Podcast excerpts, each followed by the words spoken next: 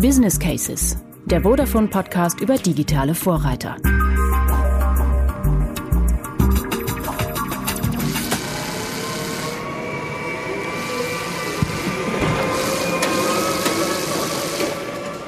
Igo-Werk 1 des Automobilbauers Igo Mobile im Aachener Stadtteil Rote Erde. Ich besuche die digitalste Fabrik Deutschlands. Doch die habe ich mir ganz anders vorgestellt. Wo sind die Roboterarme, die Karosserieteile herumwirbeln? Wo die Fließbänder, an denen vollautomatisch Komponenten zusammengesetzt werden? Warum diese Fabrik dennoch zu den smartesten ihrer Art gehört, erfahren Sie in einer neuen Episode von Business Cases. Willkommen! Statt Robotern arbeiten in Werk 1 Menschen. 130 sind es. Vieles geschieht hier in Handarbeit. Zu viert oder fünft schrauben die Werksarbeiter an Karosserien, verlegen Elektrokabel, setzen Innenverkleidungen ein. Sie bauen kleine, wendige Elektromobile für den städtischen Raum. Wie den Stadtflitzer Ego Live, der seit März 2019 in Serie produziert wird.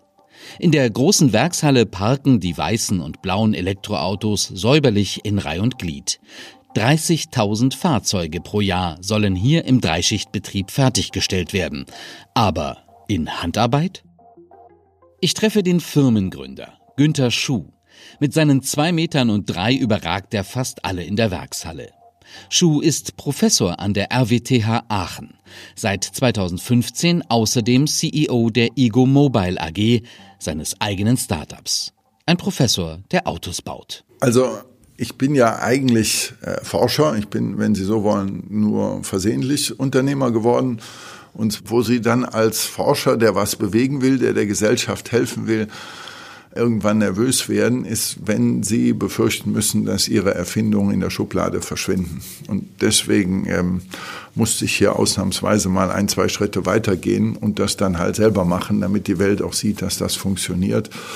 Aber nur, wenn die Gesellschaft es auch annimmt. Und das heißt, die betroffenen Industriezweige und Firmen müssen es dann auch machen. Und manchmal glauben die nur was, wenn es ihnen einer vormacht und sie dann die Angst haben, sie könnten was Gutes verpassen.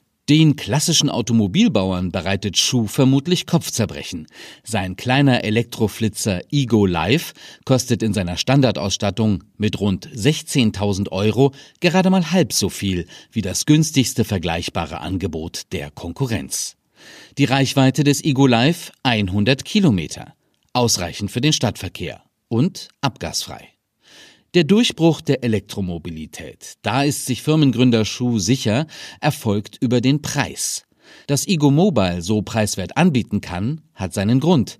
Die extrem flexible und kostengünstige Fertigung.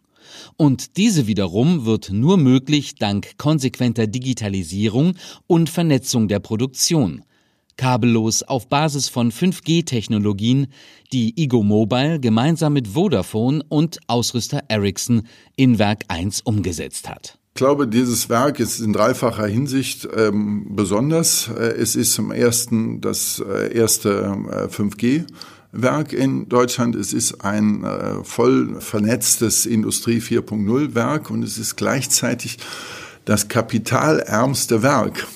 Und das ist, glaube ich, das Verwunderliche, dass man so eine hohe Arbeitsproduktivität schaffen kann, ohne eine hohe Automatisierung, indem man nur die Transparenz und den Informationsfluss automatisiert. Das macht die Produktion extrem günstig. Und insofern glaube ich, dass wir ein bisschen der Wegbereiter, oder wie heißt das heute, der Pacemaker in Sachen einer maximal transparenten und damit agilen ähm, Automontage äh, hier sind. Die Produktion in Werk 1 ist komplett vernetzt. Sämtliche Maschinen und Bauteile, ja sogar die Werkzeuge sind kabellos miteinander verbunden. Möglich machen das kleine Helferlein an der Hallendecke. 36 Mobilfunkantennen, sogenannte Radio Dots, erzeugen in der 16.000 Quadratmeter großen Halle sechs verschiedene Funkzellen und sorgen für Übertragungsgeschwindigkeiten von schon bald bis zu einem Gigabit pro Sekunde. Zum Einsatz kommen 5G-Technologien von Vodafone. Mobile Edge Computing, kurz MEC, und das sogenannte Network Slicing. MEC sind kleine Echtzeitrechenzentren direkt in der Produktionshalle. Die Daten werden auf diese Weise am Standort des Netzwerks in Bruchteilen einer Sekunde verarbeitet, statt erst kreuz und quer durchs Land zu wandern. Das spart wertvolle Produktionszeit. Vodafone hat für Ego Mobile ein 5G-Campus-Netzwerk geschaffen, das unabhängig vom bestehenden Mobilfunknetz funktioniert. Die Network Slicing-Technologie erlaubt, salopp gesagt, das Mobilfunknetz scheibchenweise in virtuelle Subnetze mit unterschiedlichen Eigenschaften zu schneiden. So kann das Netzwerk auf die Anforderungen in der Serienproduktion zugeschnitten werden.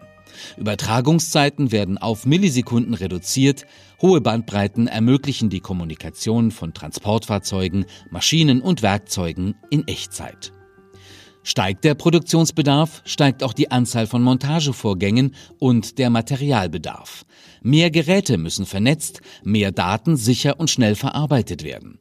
Dank 5G gelingt das. Das System wächst mit. Es ist skalierbar und ermöglicht so, auf eine steigende Nachfrage flexibel zu reagieren, ohne hierbei den Preis für den Endkunden erhöhen zu müssen. Letztlich ist so ein autarkes Campusnetzwerk auch vor Hackerangriffen von außen geschützt. Die Daten bleiben sicher in der Werkshalle. Mobilfunkkunden des öffentlichen Netzes haben keinen Zugang. Ziel von Günter Schuh ist die sogenannte Two-Touch Factory. Jedes Teil soll nur zweimal angefasst werden. Einmal bei der Anlieferung und ein zweites Mal, wenn es eingebaut wird. Sie kommen also mit einem LKW an die Laderampe, dann werden die ähm, äh, angelieferten Teile auf die Montage- äh, und Bereitstellungsladungsträger sofort, also einmal angefasst und von da werden sie dann eben so kommissioniert direkt an die Montagestelle äh, gerollt oder gefahren. Ähm, und äh, da werden sie nochmal eingefasst, wenn sie eingebaut werden. Aber nichts dazwischen. Jedes angelieferte Bauteil ist mit einem Chip versehen und wird mit sogenannten RFID-Scannern automatisch und berührungslos erfasst. Das identifizierte Teil wird per Mobilfunk im Onlinesystem verbucht. Vernetzte und selbstfahrende Gabelstapler bestücken die Hochregale im Lager mit der angelieferten Ware. Ebenfalls autonom fahrende Transportfahrzeuge die Smart Factory Trains liefern die Bauteile in die Produktion. Per RFID-Scanner werden auch die Fahrzeuge erkannt, in die das Teil eingebaut werden soll. Und der Montageprozess beginnt. Man muss genau wissen, was sozusagen ins Werk kommt, und zwar bevor es ins Werk kommt. Und in dem Moment, wo es ins Werk kommt, wird das nochmal überprüft nach Bestand und nach Qualität. Und dann verfolgen wir das äh, vollständig im Materialfluss durch das Werk. Und dazu brauchen wir eine maximale Transparenz, äh, die wir hier im Werk äh, auf zwei Arten machen. Wir machen ein klassisches Warenverfolgungssystem. Alles wird getaggt und äh, identifiziert.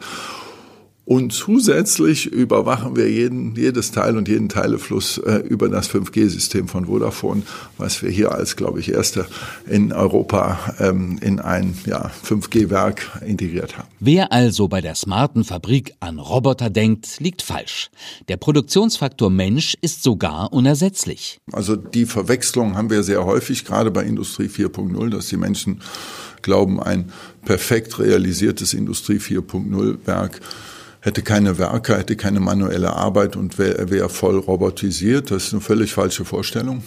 Industrie 4.0 heißt äh, lediglich, dass die Abläufe und Systeme alle voll internetbasiert äh, vernetzt sind äh, dass die Vorgänge automatisiert ausgeführt werden, ist in aller Regel gerade in der Montage mit vielen unterschiedlichen Vorgängen wirtschaftlich gar nicht sinnvoll und die Talente, die überlegenen Talente auch zu reflektieren, ein Bewusstsein zu haben und nicht nur Intelligenz äh, durch den Menschen, die sind so vorteilhaft und es wird übrigens durch diese Vernetzung eine so ruhige und gelassene und angenehme Arbeit, dass das einfach eine schöne Arbeit ist.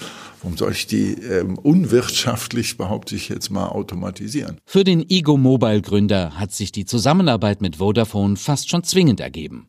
Auf der Suche nach einem Anbieter, der die volldigitale, vernetzte und vor allem transparente Produktion ermöglicht, erschien ihm Vodafone als besonders geeignet. Also das war nicht wirklich eine Frage meinerseits. Ich wollte unbedingt diese Transparenz mit jemandem machen, der sich zutraut, 5G in einem Werk jetzt zu installieren.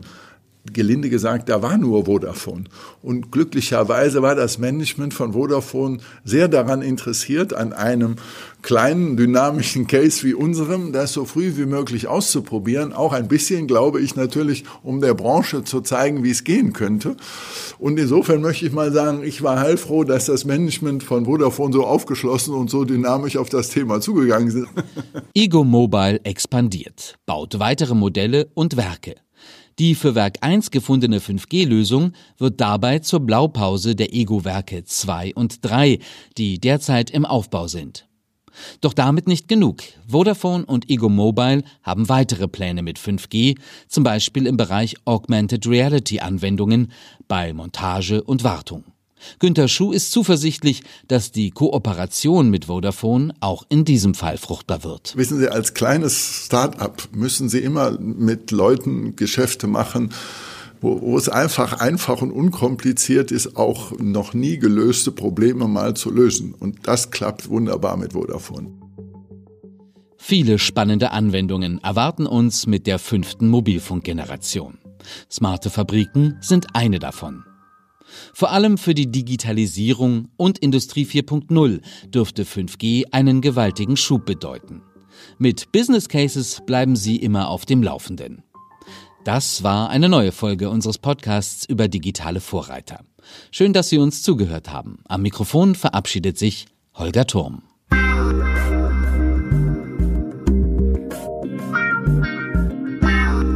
Business Cases, eine Produktion von Vodafone.